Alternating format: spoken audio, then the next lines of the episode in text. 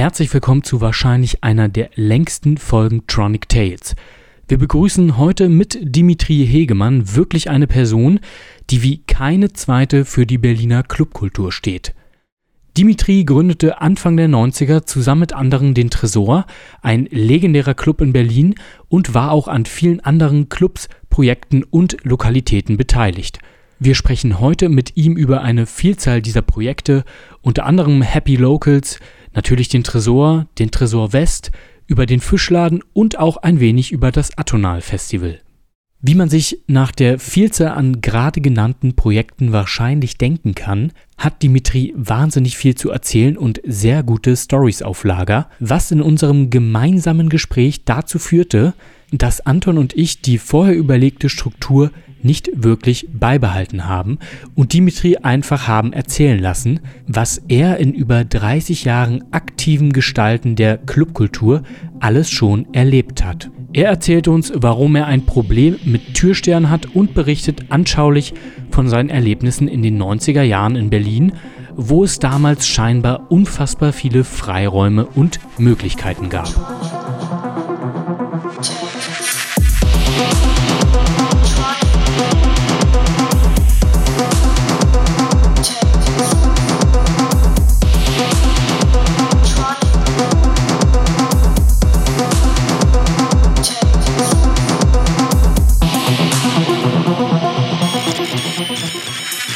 Herzlich willkommen hier zurück bei Georg und mir bei Tronic Tales in der neuen Folge.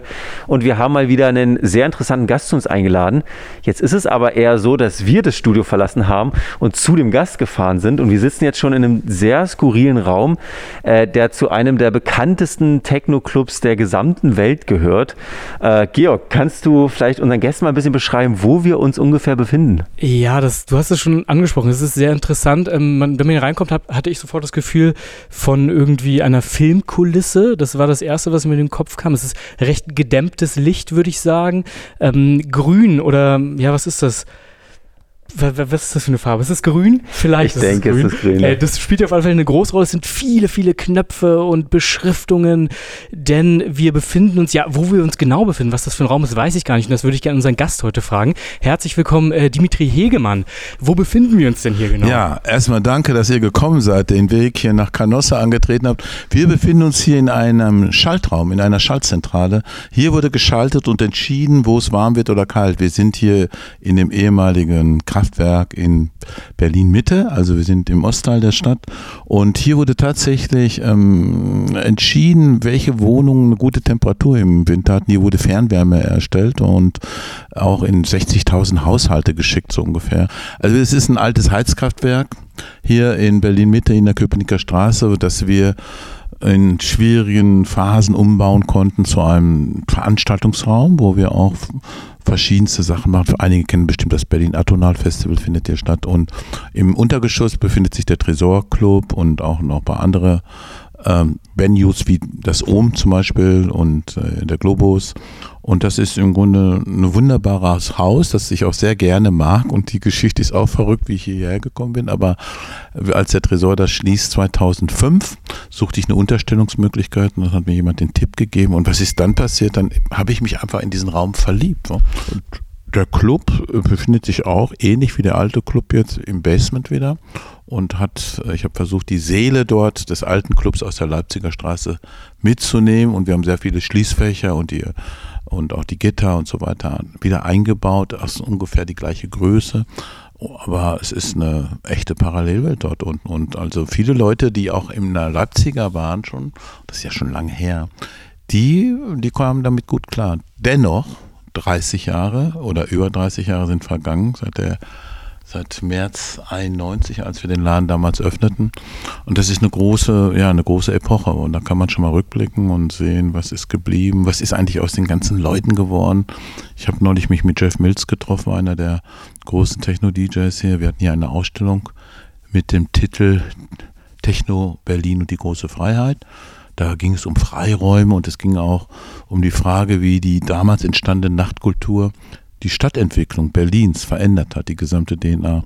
Und Jeff auch natürlich, als er damals 91, 92 auf Tresor Records seine ersten Platten veröffentlichte, Waveform Transmission hieß, das war wirklich ein Knaller, auch für ihn sein erstes Album. Was macht er heute für Musik? Also das, das ist ja jetzt auch Mitte, Ende 50, ja macht er Musik, was aus ihm herauskommt, fragte ich mich selber, oder macht er Musik für, diese Zielgruppe damals, das waren ja auch Leute um ihn herum in Mitte 20 bis in die mhm. Mitte 30, oder äh, wie, wie geht das? Was, was macht ein Künstler, der in die, ins Alter so ein bisschen gekommen ist? Das heißt Alter, ich meine, die Jahre zählt man nicht, aber macht er dann noch sowas, was irgendwie auf dem Dancefloor funktioniert? Oder haben die jungen Leute jetzt ihre eigenen Helden und so? Das naja. war eine Frage, die mich mehr beschäftigt hat. Ja, wir wollen heute auf jeden Fall, du hast jetzt schon viel angeschnitten, da werden wir äh, auf einiges auch noch ein bisschen ähm, intensiver eingehen. Wir wollen im Beginn, indem wir dich ein bisschen vorstellen und eine kleine Zeitreise zurückmachen, auch zu den Bereichen, die du gerade schon eben ähm, kurz angesprochen hast. Äh, bevor wir das aber machen, das fällt mir jetzt gerade noch ein, äh, wollte ich dich nochmal fragen, vielleicht kannst du uns das kurz einmal darlegen, damit wir es am Anfang so als kleines Grundwissen haben. Wo genau bist du, also in welchen Projekten, wo bist du gerade überall äh, heute ähm, noch irgendwie betätigt? Also ich. Tresor hatten wir, den Club. Ja, dann bin ich auch an dem Kraftwerk, das sind größere Ausstellungsprojekte. Aber das sind Projekte sozusagen, dann bin ich bei Tresor Records, mhm. auch, da achte ich auch drauf, was da veröffentlicht wird. Aber die Leiter haben immer sehr große Freiheiten, wir reden dann drüber. Und dann bin ich bei meinem Projekt Happy Locals, wo ich im ländlichen Raum versuche, an der Schnittstelle zwischen jugendlichen Crews und der jeweiligen Verwaltung vor Ort irgendwie so eine Art Moderatorrolle einzunehmen, so ein Mentor. Und ja. ich verstehe beide Sprachen. Und die Kids sprechen einfach nicht mit der Verwaltung und dann rede ich mit der Verwaltung im Namen der Kids und es geht eigentlich immer um die Frage, die brauchen einen Raum und welchen Raum bekommen sie. Ansonsten wandern sie ab. Und das Wesentliche, was ich zurzeit mache und was mich wirklich echt begeistert, ist die Idee, eine Bildungseinrichtung aufzubauen. Hier in dem Raum, wo ihr seid, in diesem Schaltraum, und zwar eine Academy for Subcultural Understanding. Wie geht Subkultur?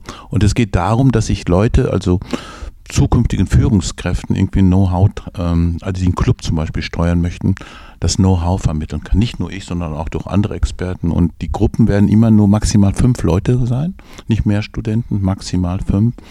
Die Ausbildung dauert drei Monate. Wir machen das ähnlich wie an der Uni. Immer vom 1. April drei Monate und dann wieder ab 1. Oktober drei Monate. Das ist ein duales System. Ich schreibe da gerade an dem Curriculum rum. Mache ich eigentlich schon länger, aber jetzt soll es losgehen.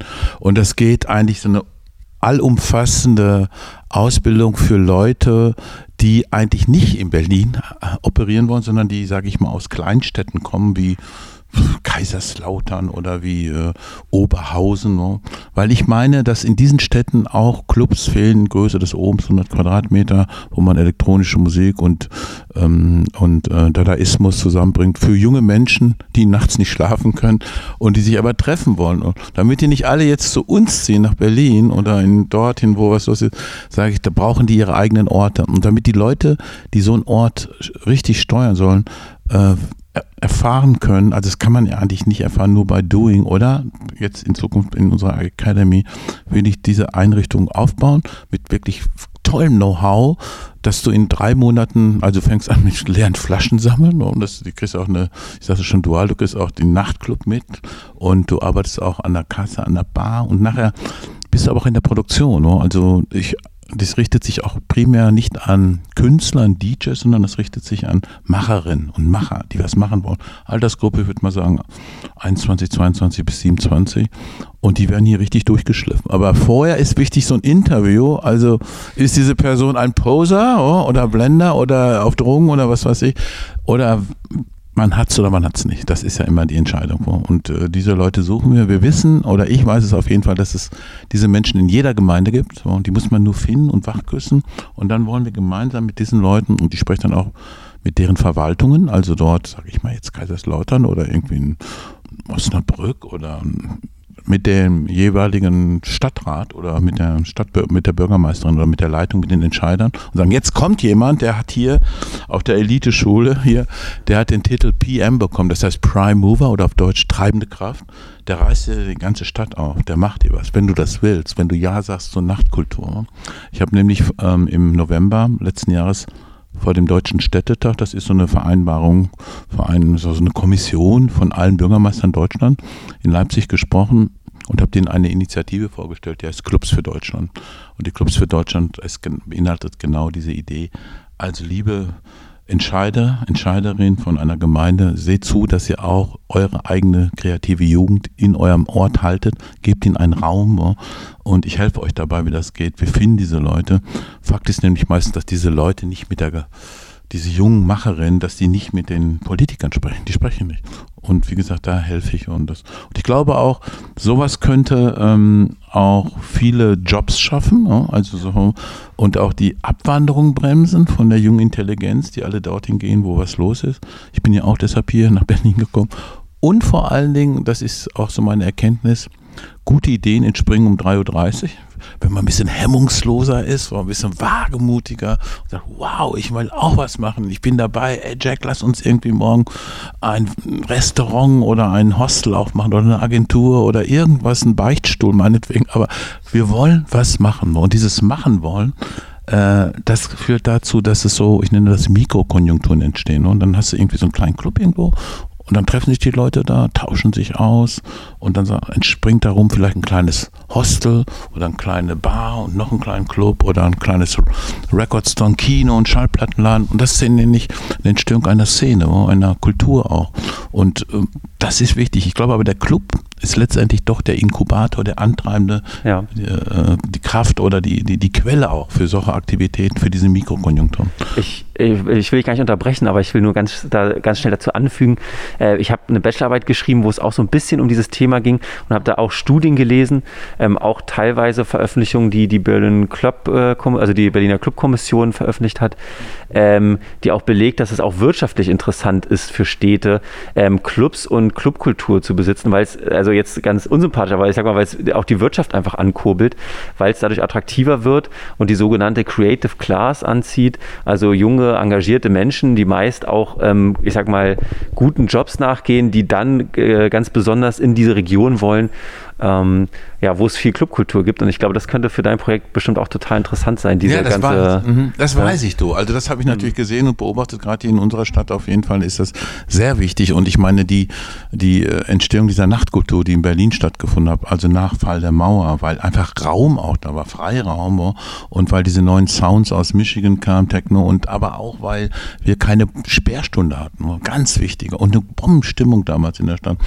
haben wir entlang des Mauerstreifens und in anderen Orten hat sich dann diese Club-Nischenkultur, würde ich mal sagen, entwickelt. Auch diese Safe Spaces, ähm, diese äh, Freiräume. Und ich weiß noch genau, als wir anfingen, dann gab es was in dieser Zeit fast jede Woche da was Neues und dort was Neues. Das einige Sachen äh, dauerten nicht lange und verschwanden wieder von der Bildfläche, aber andere dauerten länger. Es war so eine Möglichkeit, Dinge auszuprobieren, zu experimentieren. Ich nenne das mal Experimentierräume. Heute ist es ja fast ist unmöglich eigentlich, aber damals ging das wirklich los und das war gut für Berlin. Die Polizei oder die, die, die Ordnungskräfte hatten gar keine äh, Zeit, wo, diese Clubs in die Luft gehen zu lassen oder auszuheben, sondern man ließ uns machen. Die Stadt hat auch nichts dazu getan, nur dass sie uns machen ließen, aber daraus ist eine große Veränderung für Berlin entstanden. Eine, die Stadt hat sich verjüngt und dadurch, dass hier so Dinge passierten, die in anderen Städten nicht passieren, ich spreche jetzt über Europa mal, sind Leute gekommen. Es kam ja dann irgendwann noch das Internet, aber 91 war es noch nicht so da. Und sagten, da ist das, was wir nicht haben. Man sprach darüber und dann sind die gekommen und wollten das sehen und haben Berlin entdeckt, auch den Geist, so diese Offenheit dieser Stadt, diese Aufbruchsstimmung und sagten, wir wollen da, wir wollen vielleicht sogar hier bleiben. Das ist tatsächlich, äh, so wie du sagst, passiert und es ist tatsächlich jetzt inzwischen auch ein echter Standortfaktor für die Stadt geworden. Es gibt da ja auch so eine Marketinguntersuchung. Es gab mal eine Studie der Clubkommission. Immerhin sagten die, die Clubs ähm, immerhin schaffen, das war jetzt vor Corona noch die Zahl, circa ähm, 9000 Arbeitsplätze aus der Szene. Aber diese, die, dass überhaupt die Nachtkultur hier lebt und da ist, ähm, das zieht andere Unternehmen an, Airlines, Hostels, Restaurants, Taxidriver und die zusammen alle und viele andere kleine Startups, die ähm, schaffen einen Umsatz von 1,45 Milliarden. Und das sind natürlich Zahlen, da glänzen die Augen von Stadtentwicklern und vom Bürgermeister. Und da, mit diesen Zahlen gehe ich auch hausieren. Auch war ich in Detroit, habe ich das gesagt, weil Detroit zum Beispiel hat ist für mich das Mecker der Musik von Amerika. Also gibt es halt alle, alle Branchen und nicht nur Techno, gab es Motown, Soul, Blues, da gibt es Eminem, da gibt es ja, Wild Stripes, da gibt es also Patti Smith, Iggy Pop, die sind alle aus dieser Stadt und die haben unglaublich viel Raum, aber die haben eine 2 a.m., das heißt 2 Uhr nachts Feierabend. Feierabend. Und ähm, durch die Kontakte, die ich dort habe, haben wir bis vor kurz vor Corona immer jedes Jahr eine Konferenz dort abgehalten, die heißt The Potential.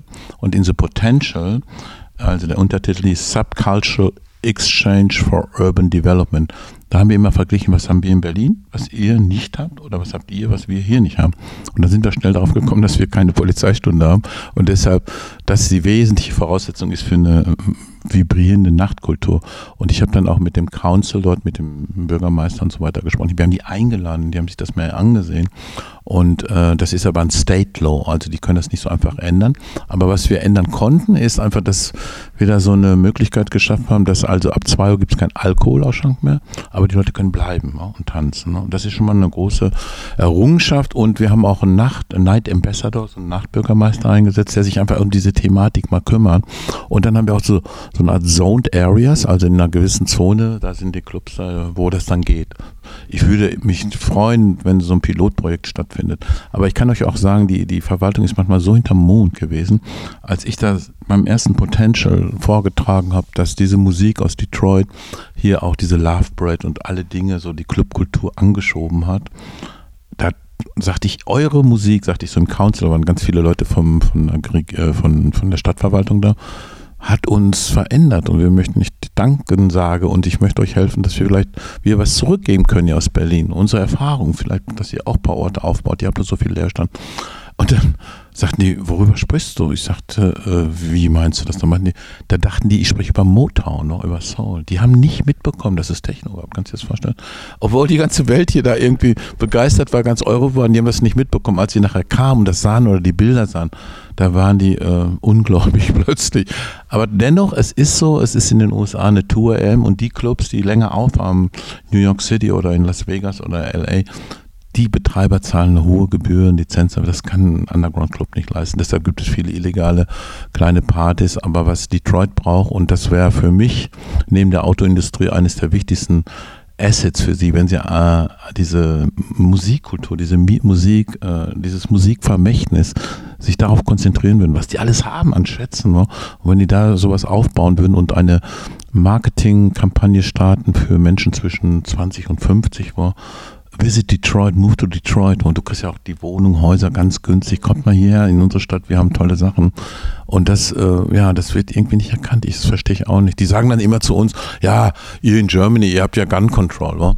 Bei uns ballern alle rum, wem will Das stimmt aber nicht. Ich sage, diese Kultur hat ein riesiges friedliches Potenzial. Wa? Und ich arbeite jetzt an so einer tatsächlichen Kampagne, weil du mich fragtest, was mache ich. Die heißt Dancing is better than marching. Das heißt also, auch die Jungs, die da äh, so einen scheiß Job haben in Russland oder in der Ukraine jetzt in der Front, die würden auch lieber auf eine Party gehen und zusammen tanzen. Ob das auch Menschen sind aus Pyongyang, Nordkorea oder vom Roten Platz. Alle würden lieber tanzen. Keiner will sein Leben freiwillig irgendwie Kanonenfutter zum Opfer äh, geben. Aber und darum denke ich, das könnte nochmal so eine versteckte Energie in dieser Musik sein, die keine äh, Botschaften transportiert, Techno, ja, und auch keine Melodien, wo, also ich bin da in dieser Form, dass da irgendwie nochmal so eine Power plötzlich sich entwickelt, dass die, dass die ganze Welt zusammen tanzt, was Motto außerhalb der Welt bringt. Ich finde das gar nicht so abwegig. Aber wenn ich ins Clubs ging, auch sag ich mal jetzt im Berghain mal war, ähm, dann sah ich Menschen oder auch Tresor, die äh, die ich nicht kenne, aber die so eigentlich, äh, die, wo ich sage, das sind my people irgendwie.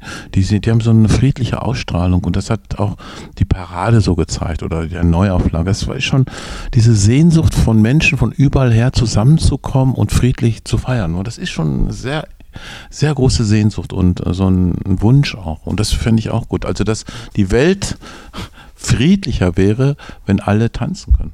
Ja, du hast äh, vorhin noch eine Sache angesprochen, auf die ich gerne mal kurz zurückkommen möchte, und zwar äh, die Experimentierfreudigkeit, die man so um, den, äh, um, um die Wendezeit drumherum noch sehr gut ausleben konnte. Und wenn man sich so ein bisschen deine Biografie anschaut, dann wird, glaube ich, auch deutlich, äh, was die Exper Experimentierfreudigkeit auch bei dir bedeutet. Denn du hast, warst an sehr vielen ähm, verschiedensten Orten, also seien es jetzt Club, Restaurants oder so, beteiligt.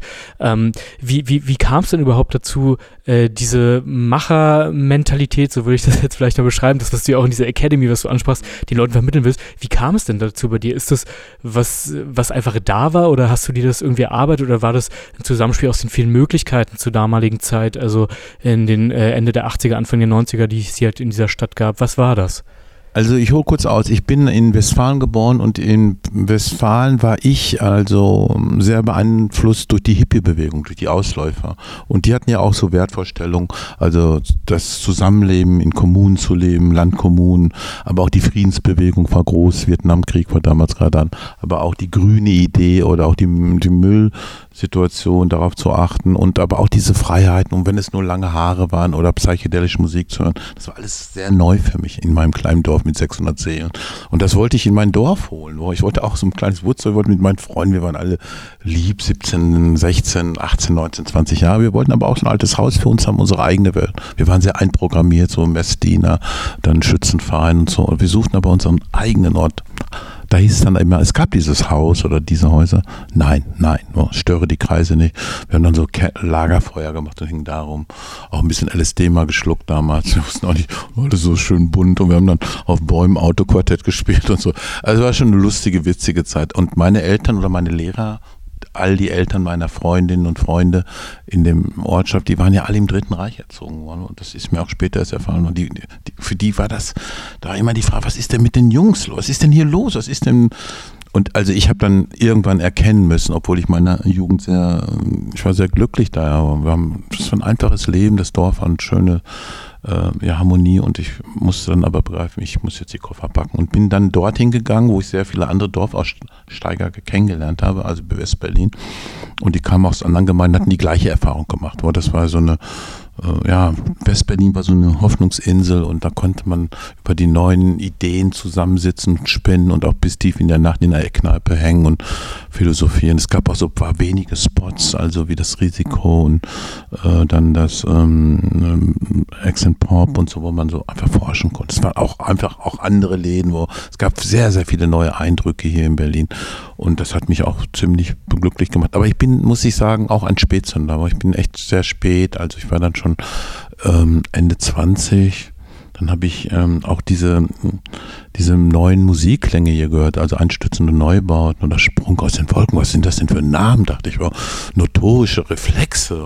Oh, oh. Und ähm, ich habe dann in der Zeit gedacht, mein Gott, weil ich ein neugieriger Mensch bin. Ich bin jetzt nicht ein Fan, der auf diese Musik hört, nur das hört, sondern ich war sehr offen. Ich habe auch hier Musikwissenschaften dann studiert, also Geschichte der Musik vor allen Dingen auch. Und auch so, ja, verschiedene Spezialgebiete, Virtuosentum in dem Bereich oder auch ähm, die Geschichte von gewissen Instrumenten, wie die Geschichte der Trommel, wo kommt überhaupt der Beat her, das interessierte mich. Aber ich habe dann sehr schnell meine Leidenschaft für Night People entdeckt. Ich wollte wissen, was sind das für Menschen, die die ganze Nacht da rumstehen in irgendwelchen Orten, wie sehen die aus und so. Ich kannte das ja alles nicht. Und dann bin ich einfach in solche Orte gegangen und als ich dann mit diesen Künstlern auch zusammenkam, das war also sehr überschaubar noch die Szene, habe ich mir die Idee mal überlegt, wir könnten ja mal diese, diese, diese ganzen Gruppen, die nannten sich auch so, es gab so einen Sammelbegriff, die genialen Dilettanten und diesen Krach, wo sage ich mal, den Krach als Musik definieren. Also das habe ich auch nicht verstanden. Erstmal, lass uns doch mal ein, ein, Festival machen mit geballter Power von all diesen Gruppen, drei Tage. Und das habe ich dann auch im November 82 äh, realisiert. Das äh, heißt dann Berlin Atonal. Und, und, dann waren einfach nur Berliner Gruppen, war ein großer Erfolg, war immer voll. Und ich wunderte mich mal, wieso ist das so erfolgreich und so, warum kommen so viele Leute? Erfolgreich war damals 800, 900 Leute jeden Tag. Und zahlend, natürlich auch die Gästeliste, aber damit konnte man so überleben und es waren, da waren Gruppen, das könnt ihr euch gar nicht vorstellen heute. Ich weiß noch, erinnere mich an so einen Gig, da sagte ein Bekannter, was ist das denn gewesen? Die Gelbs, so. die gingen auf die Bühne, waren so 12, 14 Leute und haben nur gelb, gelb, gelb, gelb gesagt. Also man konnte experimentieren in alle Richtungen und das hat auch wirklich, das war so ein echter Brainwash. Es war kein Punk, wo Punk kam natürlich zu der Zeit auch, da habe ich auch mich viel mit beschäftigt, aber das Berlin Atonal war im Grunde so ein Soundtrack, der auch Berlin sehr gut beschrieben hat, wo all diese Gruppen, das war irgendwie eine kaputte Stadt, irgendwie aber auch voller Möglichkeiten auf der anderen Seite. Wer lebte hier? Es waren irgendwelche ähm, Wehrpflichtige, die geflüchtet sind, oder es waren irgendwelche jungen Philosophen, oder es waren Rentner oder viele Türken, die schon da waren, aber es war keine Industrie hier. Es war eigentlich ein Militärstandpunkt, wo der gegen den Osten irgendwie Ab Abhöranlagen aufgebaut hat. All das äh, war eine bizarre Mischung und dann war natürlich auch viel Altbauwohnung und hier auch war die, die Ausläufer der Studentenunruhen, also diese Freiheiten, dieses neue Denken, das hat mich alles ziemlich begeistert. Und ich habe mich immer so in Räumen wohlgefühlt. Und das war ein Thema für mich. Auch das in der Mitte der 80er, Ende der 80er, so 86, 87 habe ich dann ähm, das da, äh, so ein dadaistisches Lokal aufgemacht, das Fischbüro. Alles auf Frau Fisch angebildet. Ich, genau, ich, ich habe darüber viel gelesen. Das ja. ähm, klingt, also gab es dann, einen, äh, vielleicht kannst du mal so ein paar Sätze beschreiben, was das war, weil ich ja sehr skurrile Dinge gelesen habe, was ihr da getan habt äh, für verschiedene Veranstaltungen, für ähm, verschiedene Menschen, die dorthin kamen. Was, was war das genau? Also das Fischbüro war Lässt sich das beschreiben? Der, ja, das war eine, es war auch so ein Ort, ich war irgendwie müde, immer Schlange zu stehen, wo du kommst da rein, du bist irgendwie immer in dieser Rolle des Konsumenten, du hast da wieder eine wilde Performance oder ein Konzert und gehst nach Hause und irgendwie, was war denn das jetzt wieder, damit fertig zu werden? Ich hatte einfach so eine Sehnsucht nach so Gesprächen auch wieder und äh, da gab es so einen Zufall, immer wenn ich zur Uni ging, also ich wohnte in der, in der Blöbener Straße, direkt Ecke Wrangel und ging dann, es war arschkalt damals im Winter, muss ich echt sagen, an so einem Laden vorbei, der immer total, äh, da war es wohl mollig warm drin, aber die Scheiben waren völlig beschlagen, so eine Ladenwohnung. Und da war so eine Schuhmacherin, dann eine junge Frau. Und da bin ich dann mal reingekommen, das ist ja schön warm hier. Machst du denn hier und so? Ja, ich mache Schuhe, aber ich glaube, ich, glaub, ich höre auf, das ist nicht mein Ding und so. Und wenn sie den Laden haben, was lief das? Wie, äh, ich, ja, 100 Mark im Monat, aber ich habe nicht noch sechs Monate. Ja klar, was sollte ich erstmal? Laden ist ja sensationell, so einen ganzen Laden mit so einem Hinterraum und vorne zwei Schaufenster, links und rechts eine Tür. Ja, und das war dann das, wurde dann das Fischbrot. Ich habe dann ein, zwei Freunden davon erzählt, die kamen dann auch und dann haben wir gemeinsam einen Rednerpult gebaut. Ein Speaker's Corner. Das nannten wir Pult. Und Pult stand natürlich, wir hatten immer so Abkürzung. Prozessor, unglaublich lustiger Tumult. Also, wir haben dieses Rednerpult eingestellt, das Fischbüro eröffnet, eine Frau Fisch, die es nicht gab, so als Phantom, alles auf Frau Fisch angemeldet, Telefonadresse. Das ging damals so. Und äh, dann am ersten Abend, wir haben eine äh, Ausstellung äh, gestartet, die ist Jeder ist in seiner eigenen Welt, hieß die. Und ich weiß, und da hatten wir so Druckerplatten, die gab es günstig, die haben wir dann mit Siebdruck äh, bedruckt und da stand die Einladung dran. Dann haben wir mal zwei, drei losgeschickt. Die kamen tatsächlich an, frankiert. Wo, wollten wir wissen, ob das überhaupt geht. Postkartengröße. Dann haben wir 500 losgeschickt. Da hat sich der Postbote den Arm gebrochen bei der Erleerung des Postkartens. Also dann hat man einen dann haben die die nicht weitergeleitet. Niemand kam zur Ausstellung. Und dann haben wir nachher auch einen kleinen Prozess geführt. Fischbüro gegen Deutsche Bundespost und so. Sehr lustigartig. Aber es ging jetzt so los, dass das Freitag, Samstags immer geöffnet war. Und es gab so sogenannte Fortbildungskurse. Das war dann zum Beispiel so auf dem, ich habe dann Leute, da kamen so 30, 40, 50 Leute, die kamen da irgendwie zusammen, wir noch so einen kleinen Tresen. War alles nicht ganz so legal, aber wir haben das einfach gemacht. Damals hat man einfach was gemacht und da Fakten geschaffen. Und dann, das Rednerpult stand dann so im, in Mitte des Raums, nicht in der Mitte an einer Wand gelehnt und äh, dann ähm, habe ich da Leute gesprochen, die da waren. Ich kannte die auch nicht. Soll man jetzt nicht Lust mal auf? Nee, ich kann, das mache ich nicht, traue mich nicht und so. Kein, und dann habe ich aber trotzdem ein paar gefunden und dann habe ich gesagt, so, Ladies and Gentlemen, wo los? Der Fortbildungskurs 32.4, wo heute äh, haben wir fünf, sechs Gäste, die wollten nochmal was sagen. Und es ging eigentlich, der Hintergrund war immer, wie kann ich ein Konsument wandeln zum Produzenten? Dass er mal was sagt. Also Leute, die nie was sagen. Dann kommt auf der Bühne leider schon einige verstorben von den Leuten. Aber Käthe fand ich gut, der hieß Käthe B. Kam auf die Bühne und sagt, ja, äh, Dimi hat mir gesagt, ich, äh, äh oder ich habe dann gesagt, grüßt Käthe B. Und alle schrien, yeah, oh, Bombstimmung. Und dann kommt Käthe B. da aufgestiegen. Ja, Dimi hat gesagt, ich soll ihm was sagen. Ich weiß aber auch nicht, was ich sagen. Und ich habe echt drüber nachgedacht und so spontan. Ich kann das auch nicht und ich bin auch ein bisschen unsicher. Aber ich sogar so ein Heft raus hatte, ich kann eine Telefonnummer geben von meiner Ex-Freundin, die wohnt in Flensburg, oben mit Frisch. 00.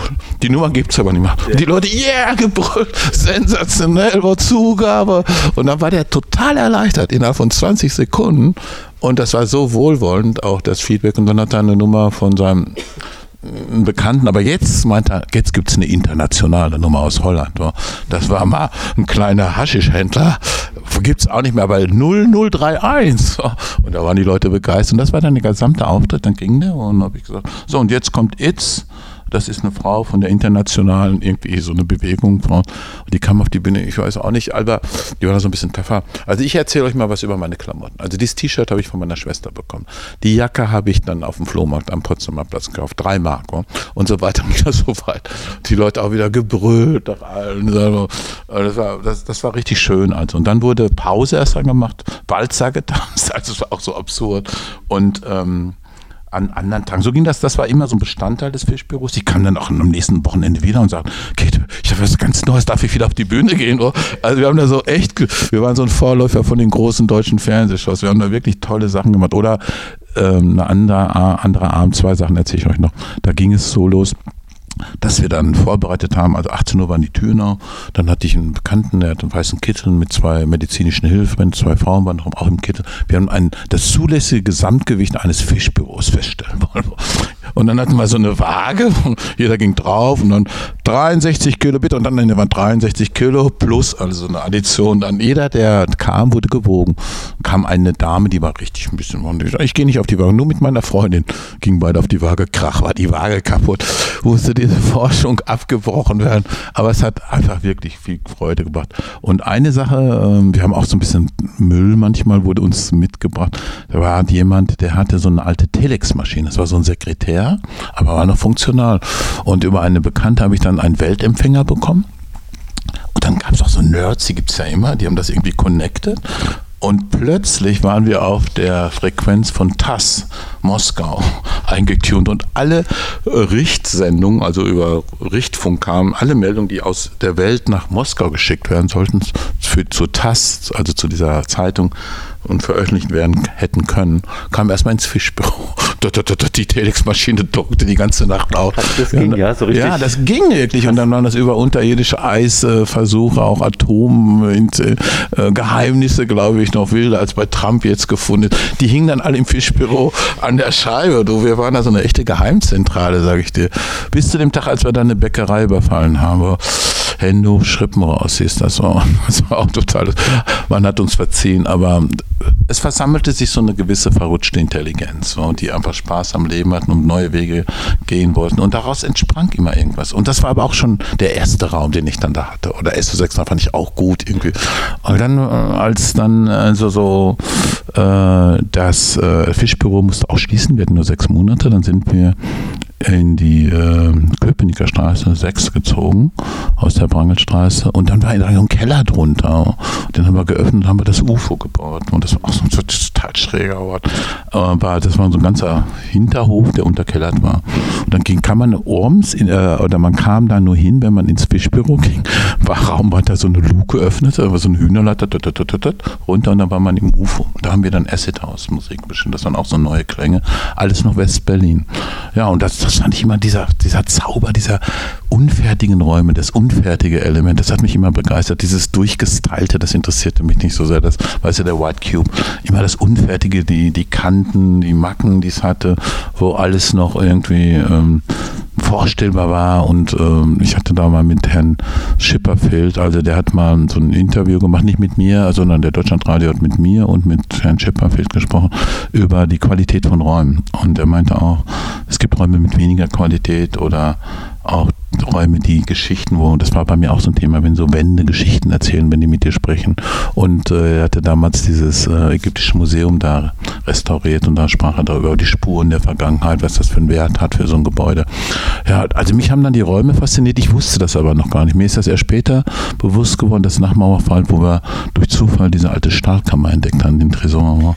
Da kommt, kommt gleich, ich habe noch äh, eine Rückfrage an dieser Stelle zum UFO. Ähm, die Musik, die dort äh, lief, das war ja äh, amerikanisch geprägte Musik. Wie kam die zu euch? War das noch aus deiner Studienzeit, also über die Musikwissenschaften, über die wiss wissenschaftliche Seite oder ähm, hing das auch damit zusammen, dass natürlich äh, in Westberlin zur damaligen Zeit ja, wie du schon meintest, viel Militär auch war, sicherlich auch viel amerikanisches Militär, was hier diesen Einfluss hatte. Wie, wie kam das zu euch? Wie, wie seid ihr darauf gestoßen? Wie bist du darauf gestoßen? Mhm. Also Westberlin hatte ja auch so einen, ähm, so einen Jugendsender, SFB hieß dann, glaube ich, mir Monika äh, Dietl hieß die Frau, die hat viel geforscht auch, die war sehr interessant äh, und wir haben natürlich viel, ach das wollte ich zum Atonal auch sagen, 82 noch, äh, viel BBC gehört und, John Peel, dieser legendäre DJ, der hatte das Atonal total gefeatured. Also man konnte darüber in Hongkong hören und so weiter und der hatte, äh, also diese Musik haben wir gerne gehört, John Peels Music war das so und das könnt ihr mal googeln. John Peels Music hatte dann so die neuen Ausdrucksformen immer vorgestellt. Punk war ein großes Thema und aber auch House hat da gar nicht so beleuchtet, aber die Brücke zu BBC war schon da. Also man hört es ein bisschen im Radio und es, ich war damals auch, ähm, ich hatte mit ähm, ein kleines Label, Interfish, also Inter, das Fisch war natürlich auch ein Zentralorgan, das war ein Fansign, Interfish und, äh, und dann haben wir auch auf diesem ähm, Interfish-Label auch mal eine Platte veröffentlicht, dann noch eine, so lernt man das kennen, wie man eine Platte presst, was das überhaupt ist, wird echt total von Tüten und Blasen, keine Ahnung. Und äh, in diesem Zusammenhang haben wir auch im Rahmen der Atonal-Festivals Musiker kennengelernt, die sagten, wo man dann entwickelten sich Gespräche, die dann durchaus Interesse hatten, zu veröffentlichen, also bei uns auch. Am Anfang der ersten Atonals, wie zum Beispiel 83, habe ich das Festival international erweitert. Es fand in Wedding, stand in so einer alten Fabrikhalle, sind jetzt die Berufsverband Bildender Künstler drin und da kam dann Psychic TV, solche Gruppen und dann später kam Test Department und es kam also so internationale Gruppen zum ersten Mal hier nach Kontinentaleuropa, die spielten auf Matonal und einige von denen haben wir dann mitgeschnitten, also es gab so ein, so ein mobiles Recording-Studio und die wurden als Platten veröffentlicht, nicht bei uns, auf so einem anderen Label, ich hatte auch keine Ahnung, da habe ich das aber so gelernt. Und dann haben wir selber ein eigenes Label gemacht, das hieß dann Interfish Records und da habe ich eine Platte gemacht mit der Gruppe äh, Clock DVA aus, aus Sheffield kamen die, die, die hatten schon den Mac 2000, sehr sophisticated, wo das aus Sheffield, das war ja auch die Stadt, wo Cabaret Voltaire herkommt oder auch ähm, Human League, Heaven 17, das war schon irre Stadt. Die Platte haben wir dann gemacht, äh, die heißt Buried Dreams, wunderbares Album und die erste 12 Inch ist The Hacker. Da ging es um jemand, der also, da gibt es ja auch den Film 23, Karl Koch, dann West, westlicher, der dann im Osten irgendwie irgendwelche Sachen knackt und rumhackt und dann da rein nach Ostberlin gelockt wird und dann auch mit der Straße, was weiß ich, irgendwie zu irgendwelchen Daten kommt, Geheimdaten durch seine Hackercoins. Am Ende verschwindet er, wird tot aufgefunden und über dieses Hacking haben wir dann eine 12-Inch gemacht. Die wurde dann von einem Chicago-Label lizenziert. Dann bin ich nach Chicago gefahren. Dann sitze ich da bei Jim Nash und dachte, ja, der machte so Industrial-Musik. Das war so, das war kein Techno. Aber dann sagt er, hier ist ein ganzer Chor voll Tapes, willst du irgendwas? Ich, ja, mal gucken. Ich hatte ein paar Tage Zeit, das angehört und dann dachte ich, Mensch, das gefällt mir gut. Stand so eine Nummer auf. Kannst du alles haben, haben wir alles abgelehnt. Abgelehnt, sag ich dann 313 angerufen. Das war dann die Gruppe von Jeff Mills, weißt du, Final Zu welcher Zeit war das? Das war 87. Okay, 88. also noch, noch vorm Tresor ja, und so. Genau, und dann habe ich die eingeladen, den Jeff und so, und, und Clock TVA auch, für ein Atonal wieder geplant. Und äh, ich habe die Platte veröffentlicht und dadurch, äh, die sind dann gekommen, aber kurz nach Mauerfall, 1990 war das Atonal und dann sind die hier live hier aufgetreten, im Ballaus Tiergarten. Nee, nicht Ballaus Tiergarten, das war ähm, Bethanien da oben im Studio 1. War das, das war immer schwierig, einen Raum überhaupt zu finden. Ne? Und ähm, das war ähm, auch wirklich, eine, das war irgendwie so ein Brückenfestival. Das war zum ersten Mal, dass die Berliner nicht so immer wieder standen, so wie bei den anderen Bands, ey, was ist denn das und so, mal gucken, gib uns Entertainment, sondern sie haben getanzt. Auf einmal war das Publikum der Star in der ganzen Show. Und die Leute haben zum ersten Mal, da kam 808 States, eure Bands waren auch da. Und ähm, ja, und das war sensationell. Also das war aber immer noch kein Techno. Das war jetzt 1990, April. Und ein Jahr später, genau ein Jahr später, haben wir den Tresor eröffnet. Jeff Mills hatte sein Projekt, das hieß Final Cut, aufgelöst, hat das, äh, dieses Kollektiv Underground Resistance gegründet mit Freunden Robert Todt, Mike Banks. Ja, und dann habe ich gesagt, ey, wir brauchen euch, kommt mal jetzt wieder rüber.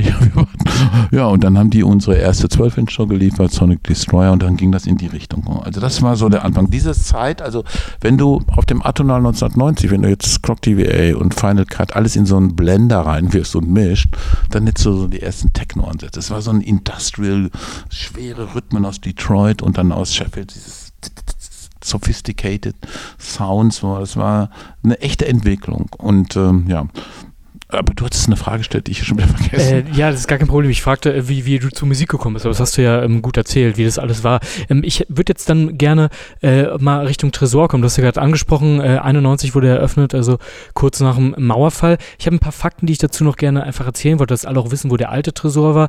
Bis, ähm, genau, der war nicht im, im Keller des Wertheim-Kaufhauses. Ich habe mir das mal äh, online angeschaut, da gibt es schöne Bilder drüber. Sollte man wirklich mal machen. Es war ein unfassbar luxuriöses, so wirkt es zumindest auf mich, Kaufhaus was, äh, so las ich, von ähm, ja, Menschen betrieben wurden, die äh, jüdischen Glauben waren und dann auch teilweise von den Nazis in Konzentrationslagern ermordet wurden. Es sah sehr, sehr lux luxuriös aus und wurde dann aber durch die äh, DDR gesprengt, wenn ich das ähm, richtig gelesen habe. Und ich las dann, dass ihr das halt dann irgendwie, das UFO musste schließen, glaube ich, ne? Und ihr habt dann nach einem neuen Ort gesucht und dann durch Zufall, so las ich, diesen äh, Keller entdeckt haben. Wie muss ich mir das vorstellen? Da war eine riesige, brache Fläche, wo das ehemalige Kaufhaus stand. Ihr seid da rumgeströmert, habt im Ostberlin, was ja auch noch relativ, also ne, Mauerfall war ja erst erst zwei Jahre her oder so, ähm, relativ neu war, habt ihr dann da rumgeschaut und durch Zufall das irgendwie gefunden? Kannst du uns das vielleicht diese Geschichte erzählen, wie ihr auf den äh, Tresor, auf den ersten, äh, auf die erste Location gestoßen seid? Ja, ich hatte, ja richtig, also du hast das schon ganz gut angedeutet.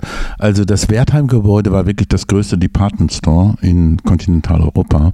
Es war ein jüdisches Kaufhaus ne, und äh, eine Dynastie. Also pff, da gibt's auch noch eine zweite Geschichte dazu die wurden dann durch die Nazis enteignet und der Georg Wertheim wurde auch ins KZ geschickt, aber und dann haben die das übernommen, dann kam der Krieg und alles wurde zerstört und dann wurde Berlin geteilt nach dem Krieg 45 in diese Sektoren. Und dieses ehemal die Ruinen des Wertheims lagen in der in Ostberlin. Und es lag in Grenznähe und deshalb man gibt so verschiedene Theorien, man hätte es sogar wieder aufbauen können aber man sagte, man will die Grenze im Auge behalten und das dann weggesprengt. Und außerdem gibt es eine Theorie, dass man so nicht an so einen Konsumtempel erinnern möchte. Das gab es ja alles. Man findet diese Bilder, das war unfassbar schön. Also das war das Revolutionäre war ja auch das äh, damals, dass alles unter einem Dach da war. Das was jetzt im KDW so Standard auch überall ist. Aber damals war das revolutionär und unglaublich schön gemacht von Alfred Messel. Hier heißt der Architekt oder hieß der Architekt. Das ähm, ja also dieses Gebäude lag in Grenznähe äh, von der, es gab ja mehr zwei Mauern, dazwischen war das Niemandsland und auch die, Minen, die Minenfelder.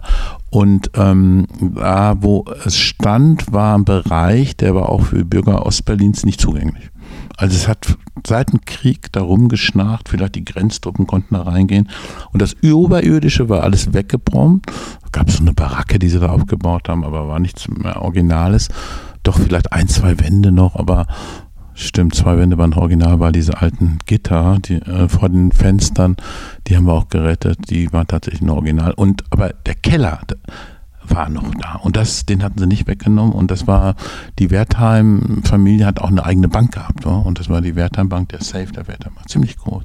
Und wir haben, also, das hat sich so zugetragen, also ich habe das, wir haben dann zu dritt gestritten, zu drei Jungs waren wir, Johnny Stieler aus Berlin, Lichtenberg, total lustiger Vogel, der brachte so frischen Wind ins Fischbüro, immer lustig. Und dann Achim Kohlberger war mein Kollege noch, ähm, wir suchten was und suchten was. Und die beiden saßen im Auto, in so einem Anstrich 8er. Du musst dir vorstellen, die, die Leipziger Straße, alles gerade offen, alles nur einspurig, oh, ewiger Stau. Und Toni fragte, oh, Mensch, ganz, ganz äh, Ostberlin ist frei, alles frei. Und wir finden verdammt nochmal keinen Raum. Oh. Man stand da wieder am Stau. Warum kommen wir fahren mal da, da ist sowas. Kommen wir mal einfach hin. Dann lief da auch gerade so ein aus der Straße ausgeschert auf den Vorplatz vom alten Tresor. Und dann lief da auch so ein Hausmeister rum mit großen Schlüsseln und der hat ihn auch aufgemacht. Man hat dann ja, alle Menschen waren damals verunsichert. Was ist das? Mache ich jetzt einen Fehler und so, gerade im Ostteil der Stadt.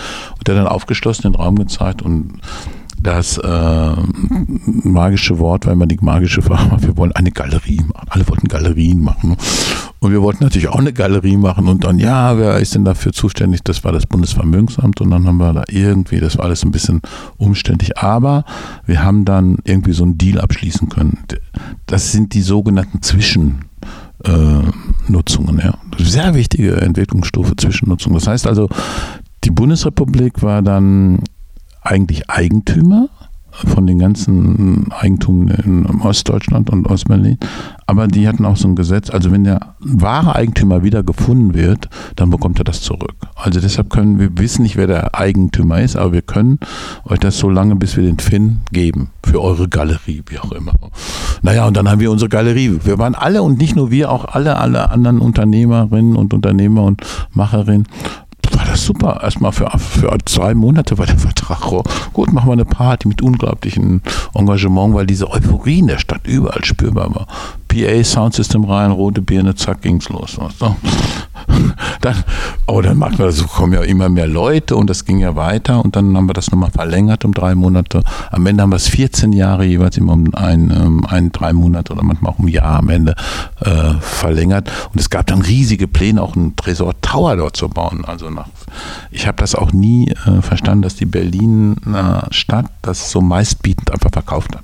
Es gab also verschiedene Entwickler, die wollten, einer war sehr nett, der wollte diesem ganzen Gelände, wo jetzt die ganzen Shopping-Malls sind, der wollte eigentlich Kleingewerbe dort ansiedeln. Ne?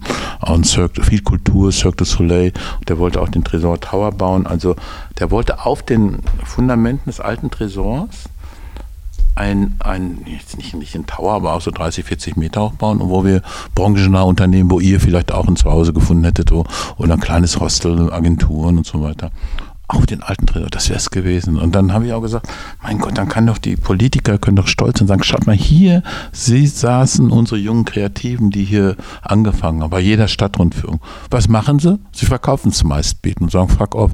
Und das müsst ihr euch mal überlegen, das war 15 Jahre nach Mauerfall, da hat man schon gesehen, das Potenzial, wo, auch die, der Nachtkultur, das war ja schon gewachsen. Wo.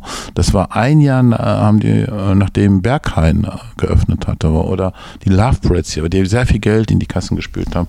Und das fand ich wirklich, das finde ich auch nach wie vor echt, das ist ein Trauerfall gewesen, dass die das einfach so, die hätten ja auch mal mit uns reden können. Wo?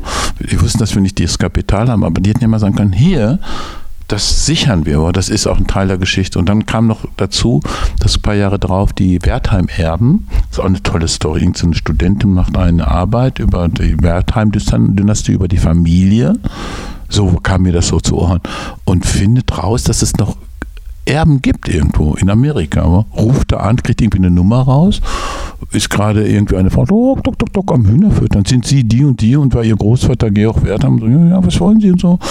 Ja, wir haben hier wahrscheinlich ein großes Erbe noch anzutreten. Was? Und so, und dann hat sich die Gruppe formiert. Am Ende haben die, glaube ich, 750 Millionen bekommen. 775, der ganze Potsdamer Platz da, Leipziger ja, Platz, dann aber auch in Dresden, Leipzig und so. Und dann kommen die Erben, es gibt Fotos, ich habe die dann eingeladen, schaut mal, das ist der letzte, das letzte Überbleibsel der Wertheimbank aus diesem großen Kaufhaus, was Onkel Georg, euer Opa, Großvater, wollen wir das nicht behalten und irgendwie gemeinnützig nutzen? Ist ein Techno-Club hier drin. Kommen sie alle rein, stellen sich da alle hin. Sieben, acht Leute. Und strahlen, verkauft. Das war bitter, das war Bad News für uns. Ja, also das war wirklich auch ein Problem, auch für die Verantwortlichen, die in, in Charge waren für Kultur hier. Die hätten das erkennen müssen. Das, das nehme ich denen noch nicht ab. Die hätten einfach sehen müssen, also das war ja nicht von heute auf morgen. Wir waren 15 Jahre schon dabei und dann sagen die fuck off. Oh. Und dann bauen die da so ein völlig langweiliges ähm, Bürokaufhaus, das auch jahrelang leer stand und jahrelang und dann wurde, also das, das will ich gar nicht erzählen, dann wurde die Nichtvermietbarkeit also steuerlich auch abgeschrieben, weil keiner da einzog, es war zu teuer. Also war ein echtes kleines Verbrechen da. Aber das hat mich genervt und es hat auch viele andere genervt. Und darum ist auch diese Erkenntnis entsprungen. Heute müssen Kulturschaffende oder wer auch immer, die müssen eine Planungssicherheit haben. Planungssicherheit heißt 50 Jahre. Die können ja immer aussteigen, aber Die meisten machen Club, bauen auf, nach fünf, sechs Jahren läuft das Ding auf einmal und gucken sie Vater, oh Gott, wir müssen ja übermorgen ausziehen, so, oder wir können nur zwei Jahre. Und das ist ähm, wirklich eine wichtige Sache. Das wird zum Beispiel bei uns in der Academy vermittelt oder sowas. Weil viele fallen da auf die Schnauze. Und das ist, tut mir auch so leid. Die haben so viel Leidenschaft reingetragen, selbst ausbeuterisch gearbeitet und dann geht's mal los und dann kommt da irgendwie so ein Eigentümer und sagt, ich will jetzt hier Jeans verkaufen, raus. So. Du ähm, hast jetzt schon sehr viel erzählt, was du alles so gemacht hast und worum es ging. Ich habe mal so eine kleine Definitionsfrage und da würde mich interessieren, wie du das bewerten würdest. Was, was verstehst du denn äh, unter einem Club? Hast du ruhig auch ein bisschen ins Philosophische äh, abdriften, mhm. wenn du das möchtest. Was ist für dich ein Club? Was spielt da so alles mit rein? Ja, meine Vision ist im Grunde eine besondere, also weil ich einen Club auch einen kleinen Club erstmal sehe. Ich sehe einen Club so Beispiel denke ich mal jetzt wie das Ohm, den vielleicht kennt er zu 100 Quadratmeter, ist eine Bahn, kleine Fläche. Der ist überschaubar, es ist sehr gute Akustik dort drin, das erwarte ich auch von so einem Club. Und man kennt auch viele Leute und man trifft sich da. Es ist jetzt keine Stammkneipe, aber es ist ein Club, wo man auch kommunizieren kann, ohne rumzubrüllen, also Acoustic Treatments an allen Walls, gutes Soundsystem trotzdem. Und äh, ich glaube, der Club ist ein Ort, wo sich die Menschen austauschen, wo sie Informationen liefern. Und das ist letztendlich äh, ein sozialer Ort. Und jeder Club hat auch so eine Art Seele, denke ich. Also die Leute sollen sich bemühen, die Betreiber, dass sie eine Seele haben. Und du weißt, hey, das ist ein Club, wo ich äh, gerne hingehe, weil ich dort Acid Jazz höre oder so. Das ist meine Musik oder es sind äh, interessante Programme, aber vor allem gehe ich dahin, weil ich da interessante Leute treffe. Und das ist auch bei Bars so. Du gehst dahin, weil du die und die Bedienung oder den und den da erwartest. Und ein guter Club äh, zeichnet sich bei mir auch aus durch diese einige durch die Sachen, die ich sagte, das, das Sound, Akustik, aber auch durch ein gut kuratiertes Programm. Letztendlich durch eine Qualität. Ich bin äh, äh, völlig einverstanden, dass die Drinks dadurch ein bisschen teurer sind. Wa? Äh, aber nicht so halbe Liter Flaschen und so, weißt du? Das finde ich auch nicht gut. Diese Studentenkneipengeschichte. Das ist ein bisschen also, Klasse, braucht ja, ja, Qualität auf allen Ebenen. Ja, genau, auf allen Ebenen. Man, es gibt auch Sachen, die mit Labels, die man nicht kennt, aber man muss auch nicht so viel haben. Es geht einfach, aber ich möchte auch diese Kommunikation ist für mich sehr wichtig, dass Leute sich kennenlernen und dass so Interaktion geschehen, dass das möglich ist, woraus dann neue großartige Ideen entspringen, das zeichnet den Club aus. Ich, ich, mag nicht die großen Clubs, ehrlich gesagt. Ich mag keine Tausender-Clubs oder auch nicht fünf, ja, weiß nicht, bei Konzerten gut, aber auch Spaß. Aber am liebsten mag ich diese Clubs so um 200 Leute. Also 100 Quadratmeter, jeder Quadratmeter fast zwei Leute so ungefähr. Und wenn es so ein bisschen touchy ist, auch ein tolles so, und man kennt den und ey Jack und so, man trifft sich wieder, dass man nicht so vereinsamt oder so, so isolierter ist, man geht rein. Also das liegt ja auch an der Einlasskultur, an dieser Empfangskultur. Und da haben wir auch viel gelernt. In der Corona-Zeit haben wir so Awareness-Teams jetzt aufgebaut. Das kannten wir auch nicht. Das war auch so ein Problem in den 90er Jahren. Du musst dir vorstellen, das mit dem Techno ging los. Auf einmal, wir wussten ja gar nicht, dass das so interessant ist. Wir wussten das alle nicht. Keiner hatte Erfahrung. Es war alles neu. Und dann waren die, die eigenen Türsteher völlig überfordert plötzlich. Wer kann denn hier helfen? Und dann hat man häufig darauf zurückgegriffen, dass man irgendwelche so Objektschutzfirmen anrief. Also völlig andere Welt, die dann stand, oh, was hier will ja einer Ärger machen und so. Die hatten schon so eine Haltung. Und das war eine große Diskrepanz so, zu dem, was Techno eigentlich sein sollte und was an der Tür passierte. Also siehst du das an sich aber auch äh, so ein bisschen kritisch, ja. ähm, wenn Türsteher eben das, was du gerade beschriebst, so eher sehr, sehr mächtig vielleicht ähm, vorkommen. Ja. Ich sehe das wirklich so. Ich muss ja auch gestehen, also über 30 Jahren ich darunter, weil es ist also, wenn du einen guten Tisch, ein Essen machst, und dann lädst 10, 12 Leute ein, auf einmal kommen 60, was machst du da? Da musst du filtern irgendwie oder du musst sagen, das geht nicht und so weiter. Oder das kannst du nett sagen, aber einige sind dann rabiat, dann brauchst du manchmal so eine etwas, so eine Abschränkung oder ein Powerman. Aber ich finde es grauenhaft. Ich persönlich finde es gut. Ich finde das so schrecklich. Also ich verstehe auch gar nicht, dass die Leute so eine Geduld mitbringen. Ich könnte das nicht. Ich, das, das Härteste, was ich jetzt gehört habe, also das, das konnte ich gar kann ich jetzt nicht glauben. Es gibt Leute, in die in der Schlange stehen, dann kommen die nach einer Stunde dran oder nach anderthalb Stunden, dann kommen sie, können sie reingehen, dann sagen, nö, und stellen sich hinten wieder an. Die finden Schlange stehen gut als jetzt die äh, Queen Elizabeth gestorben ist, da wurde ja auch berichtet, ich habe so tolle, ich habe 14 Stunden hier geschlafen, tolle Leute kennengelernt in der Schlange. Das ist das neue Ding und es ist äh, zurzeit kostenlos. Hm. Auch ein interessanter Raum.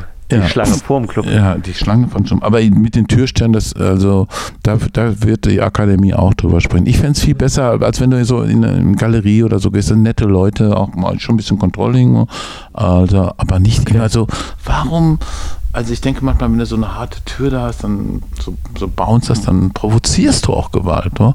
Ich muss andererseits sagen, es kommen zum Beispiel, wenn wir 1000 Leute haben im Club, dann sind da fast 80 bis 85 Prozent nicht Deutsch sprechen. Das heißt 800 Leute. Und davon lebt die Hälfte, ich habe das mal genauer so untersucht, schon in Berlin. Die andere Hälfte reist an. Ne?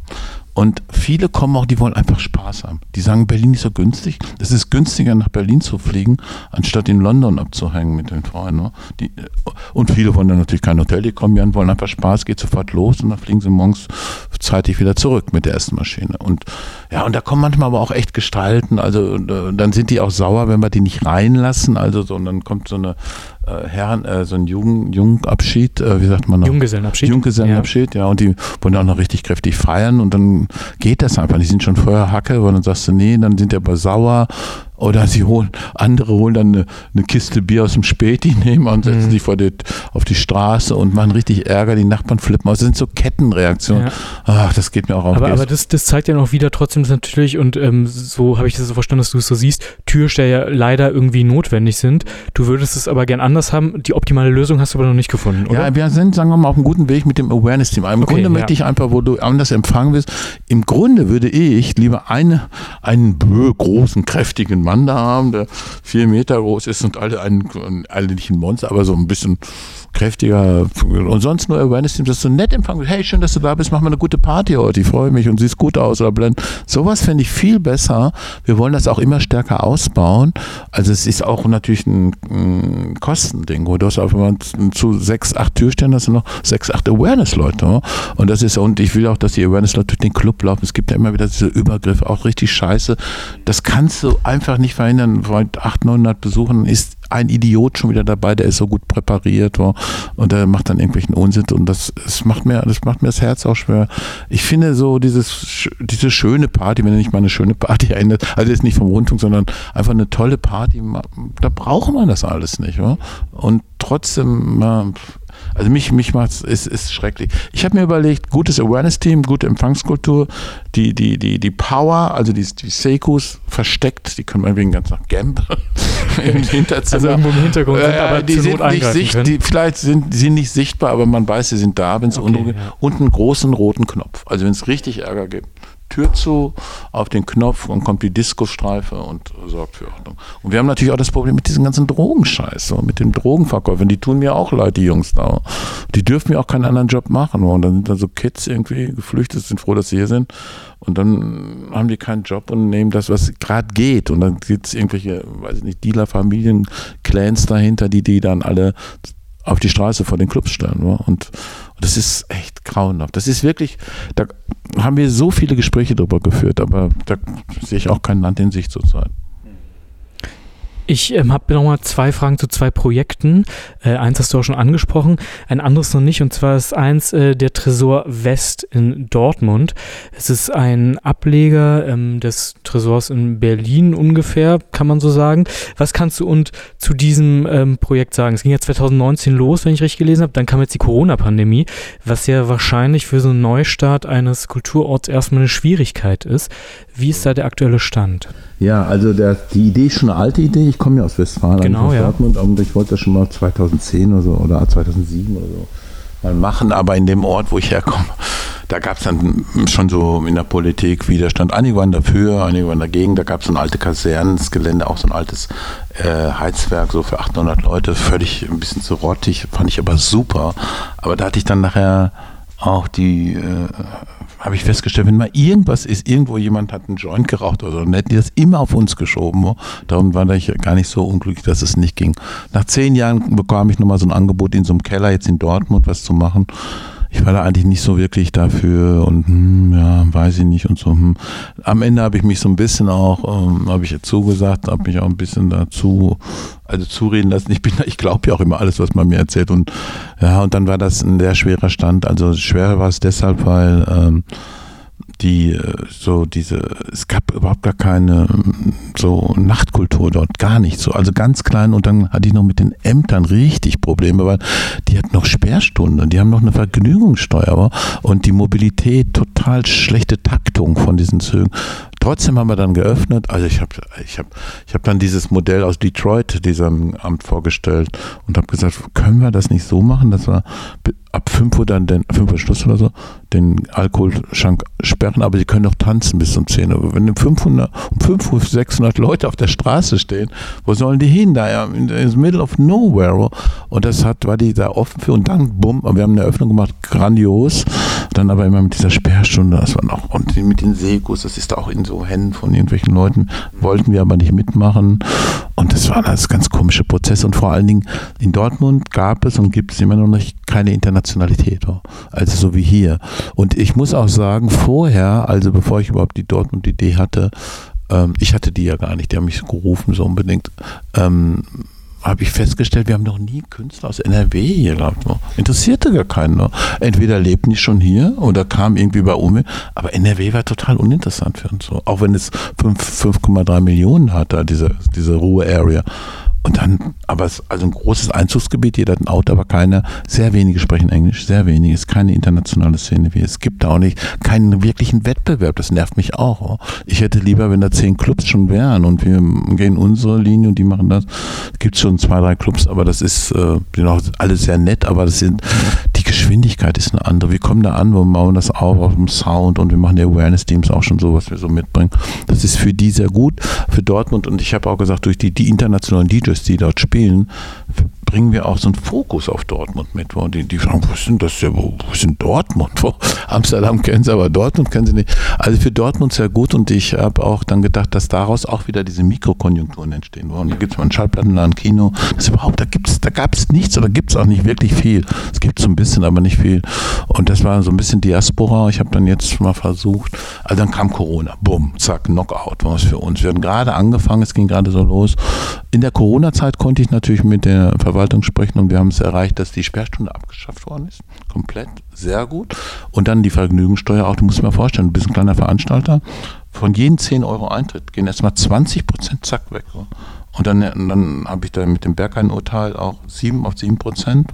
Das war eine große Rettung, haben sie auch so anerkannt. Dann habe ich äh, dafür gesorgt mit Leuten, dass da ein Nachtbürgermeister, dass denen gehört wird, haben sie auch eingerichtet. Ja.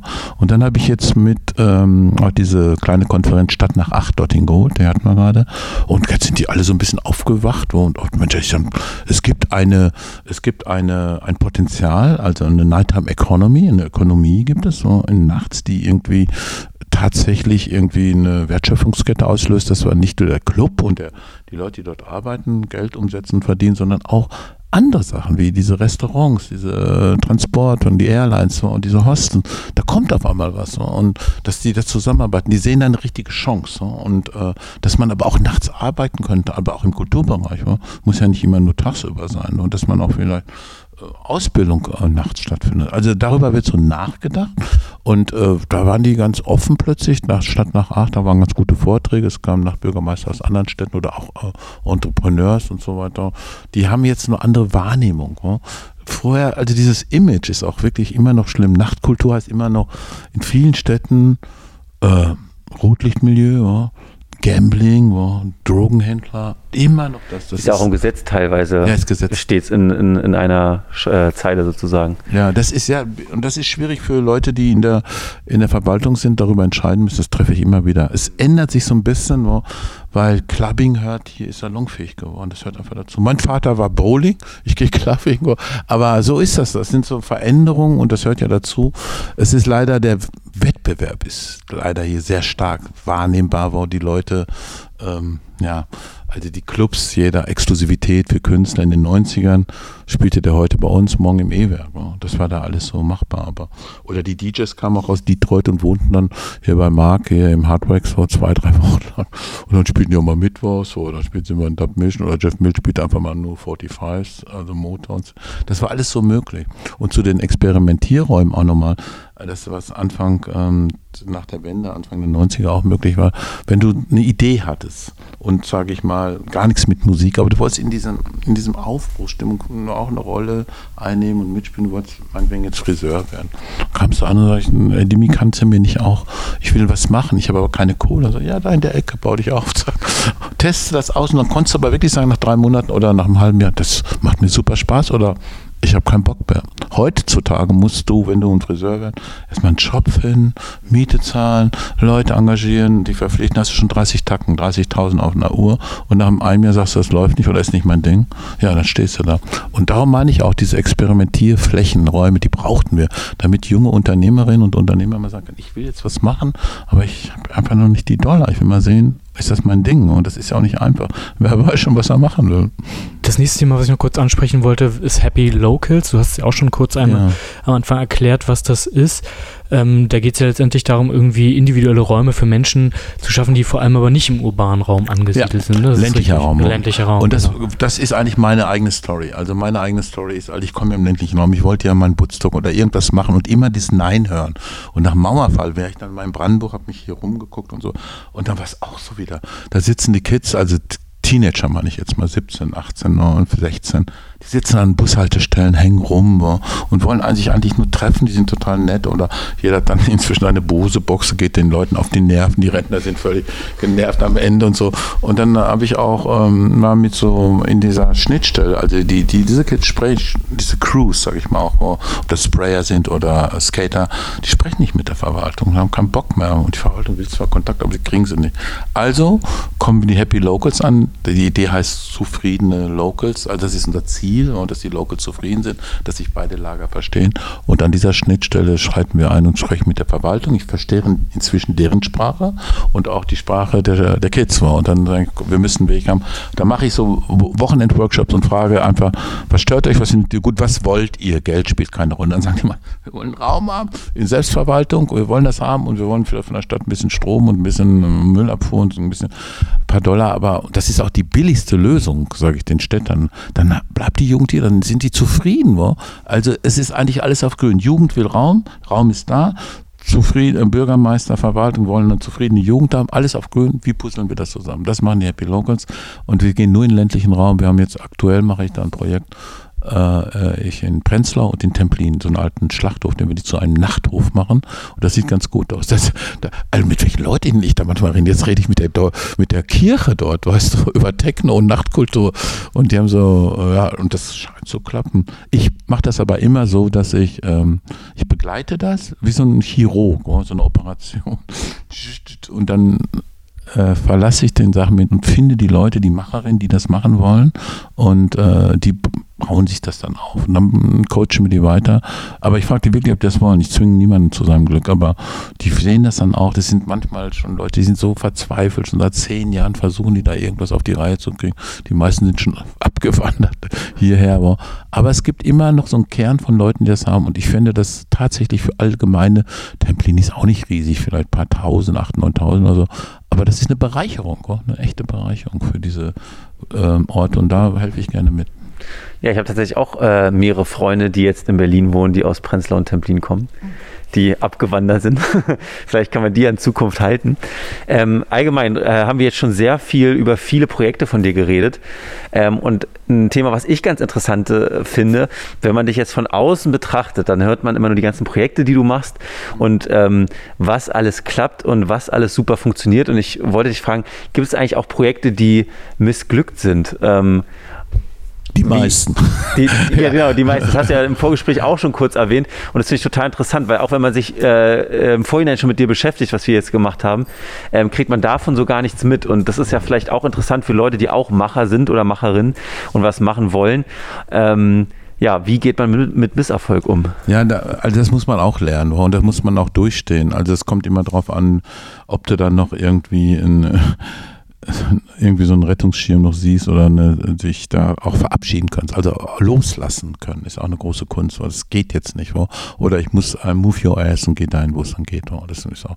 Aber ich habe zum Beispiel im Rahmen, ich sag dir mal ein, zwei Beispiele, also sowohl in Berlin, aber auch in Detroit, ähm, bin ich zwei, dreimal auf die Nase gefallen. Also nicht, weil ich kommen wollte und was machen wollte, sondern weil Leute meine Engagement schätzen und dass ich sie berate, so was ich mache und auch die Räume zur Verfügung stellen wollten. Das ist immer so der Deal. Der Raum kommt irgendwie und ich helfe damit, wie man es macht und mache die Planung so, wie man das macht, auch wirtschaftlich und so, wie kann man das. Und da habe ich mich sehr engagiert und dann sind die Leute plötzlich weg. Der Raum ist, also gibt's nicht mehr. Das wusste ich nicht. Oder wir haben damals in Detroit ein Kino gekauft, das weiß ich noch.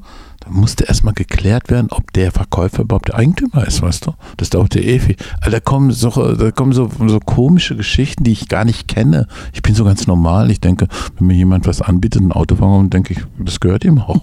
Aber dann sind die teilweise, ja, das läuft alles anders. Also in Detroit war es so, dass also diese Leute, mit denen ich wirklich Zeit dann verbracht habe und dann die Planung über hin und her Architekten beschäftigt habe, alles also deutsch-amerikanisch lief, das war nicht so einfach.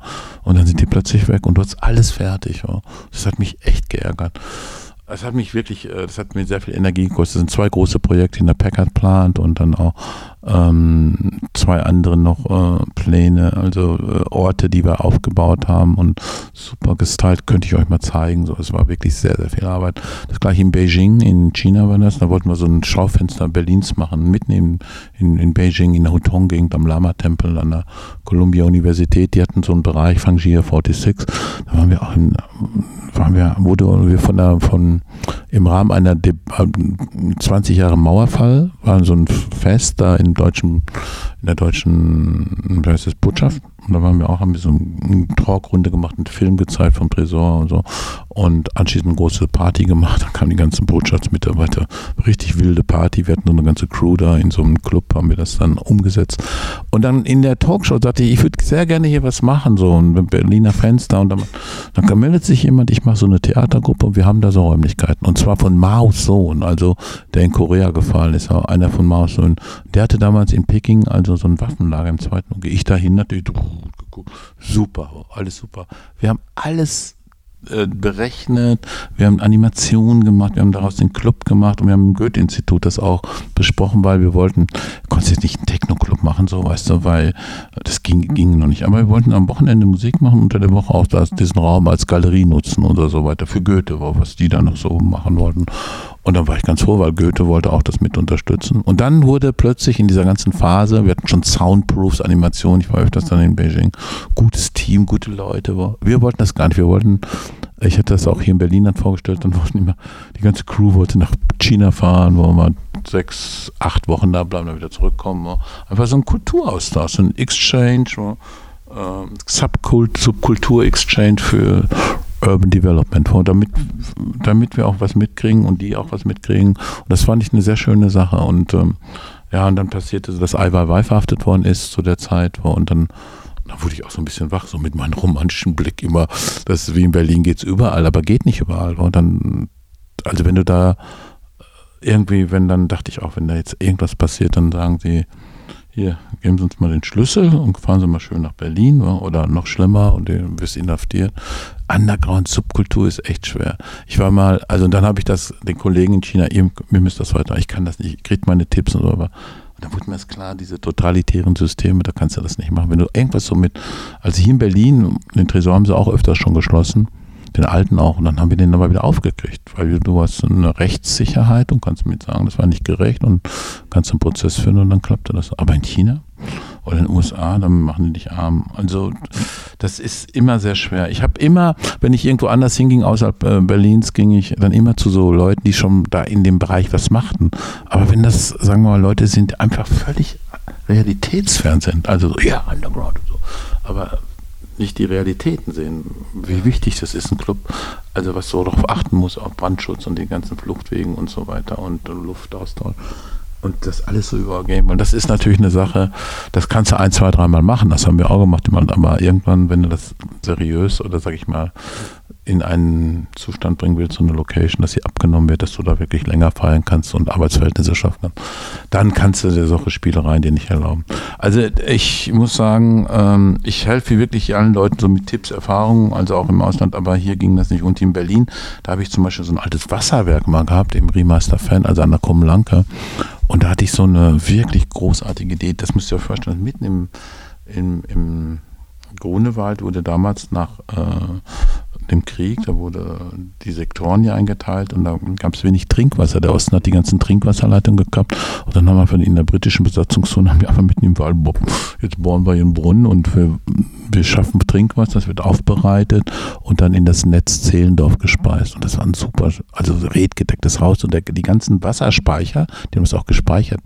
Das waren Riesenräume, also zwölf Meter Deckenhöhe und so weiter. Unter in so einem Hügel.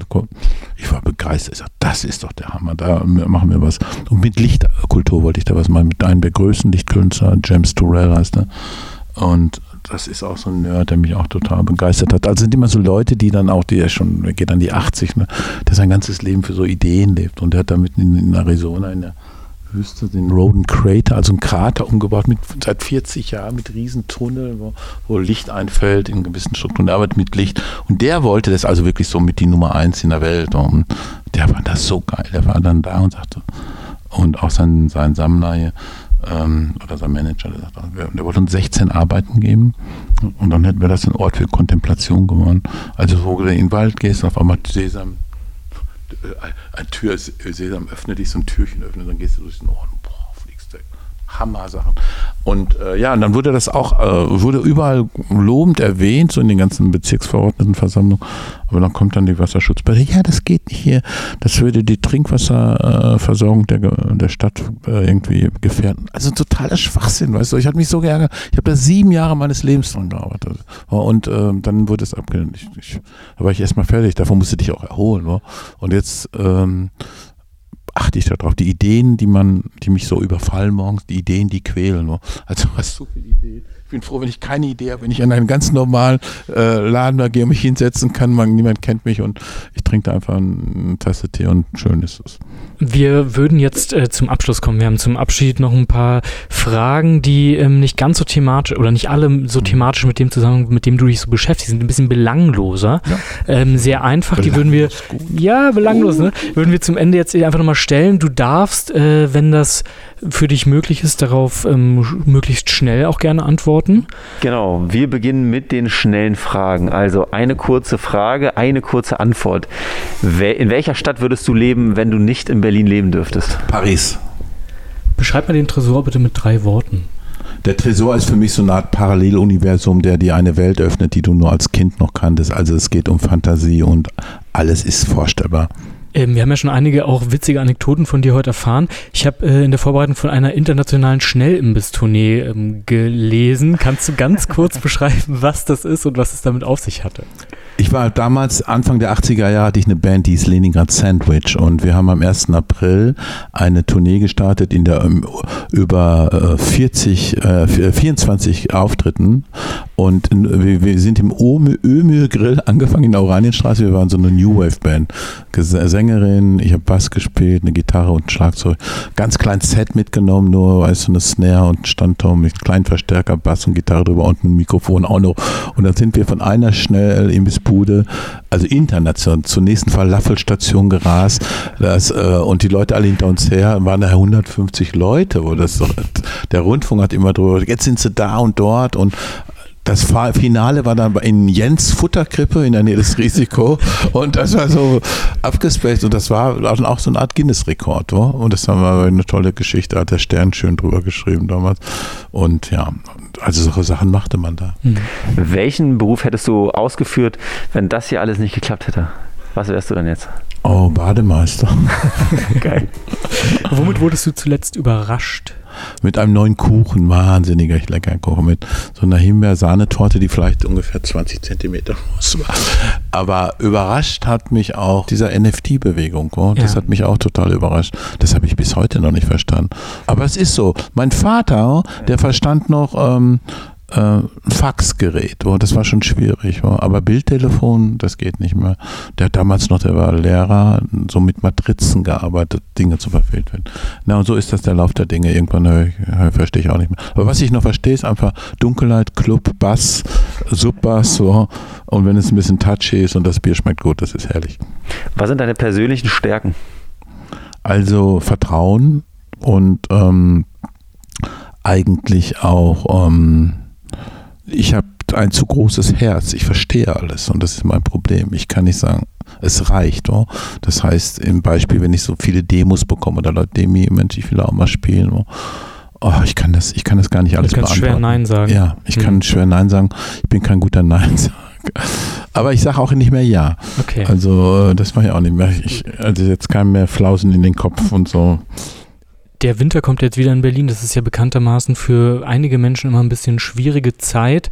Hast du Tipps, wie man ähm, positiv durch den Berliner Winter kommt? Ein Hinweis für unsere ZuhörerInnen.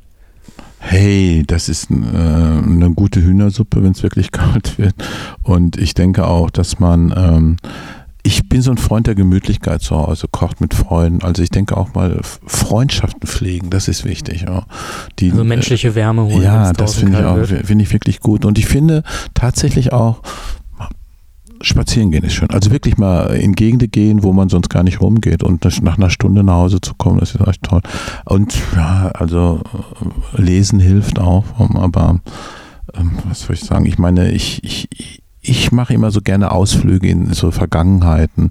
Also ich sehe mir zum Beispiel auch nicht unbedingt Netflix, ich sehe mir auch mal Film rein dann aus den 60er Jahren, nur in Schwarz-Weiß, was du alles finden kannst. Das ist auch so eine schöne heile Welt manchmal. Ich mag heile Welt und Harmonie und ich mag auch die Berge in Österreich und irgendwie ein Heimatfilm.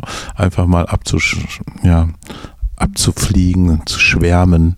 Das ist ein schönes, schönes Thema. Wie startest du äh, morgens in den Tag? Bist du eher so der, der sehr gemütlich reinstartet mit einem guten Kaffee, vielleicht einer Zeitung, Spaziergang oder geht's direkt los mit Termin? Du bist ja nun vielseitig tätig, da kann ich mir vorstellen, dass da viel Termin und viel Termindruck ist.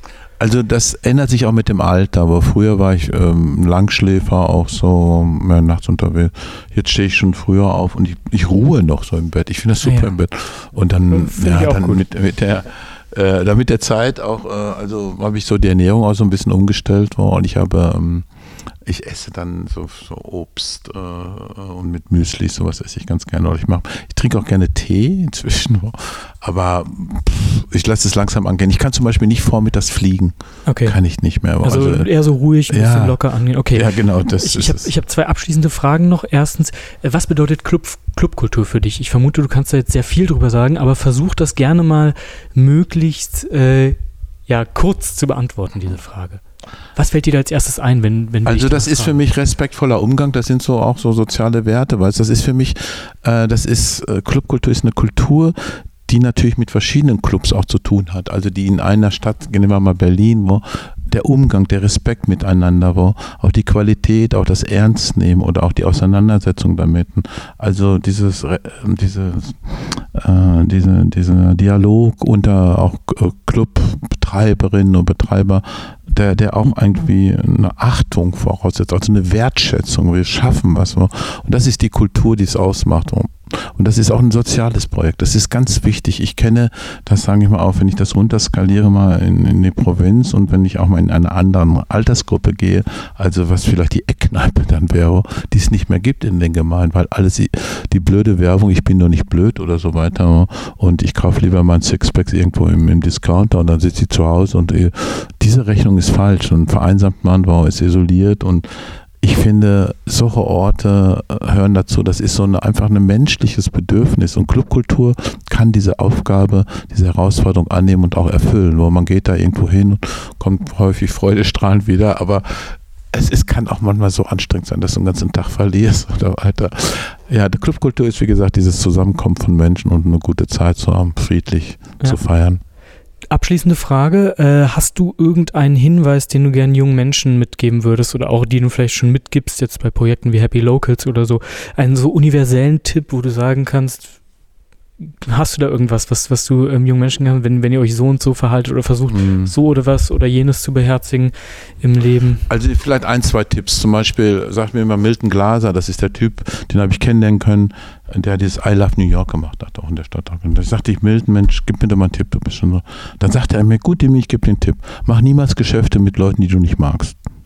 Also mach Ja. niemals Sachen mit Leuten, die ihr aber nicht mögt. Mach das nicht. Ja.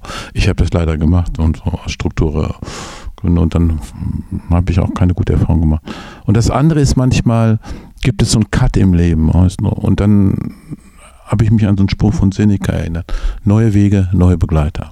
Also diesen Change gibt es manchmal. Und das ist nicht schlimm, das ist normal, so ist das Leben. Öffnet euch und äh, bleibt nicht nur immer unbedingt an einer Sache kleben, sondern versucht was Neues. Bleibt äh, neugierig. Bleibt wirklich neugierig und riecht mal da und dort rein. Das ist so meine Vorstellung. Das war mein Leben, das war für mich wichtig. Und manchmal habe ich mich auch, und es war schwer, von Menschen trennen müssen, also die sehr toxisch waren für mich, die einfach nicht gut waren. Deshalb ich, das haben mir dann dritte Mal, lass das, die sind nicht gut für dich. Also ja. Stoppt den Umgang. Kontrolliert das auch manchmal, mit wem ihr euch da so rumtreibt und so. Das kann, das kann weiterhelfen. Fantastisch. Vielen, vielen Dank. Das war's. Vielen Dank für deine Zeit. Ja, es hat Dank. uns sehr viel Spaß gemacht, liebe Zuhörerinnen und Zuhörer. Wir hören uns in zwei Wochen wieder. Macht's gut, bleibt gesund und bis zum nächsten Mal. Tschüss. Danke dir. Ciao. Ciao.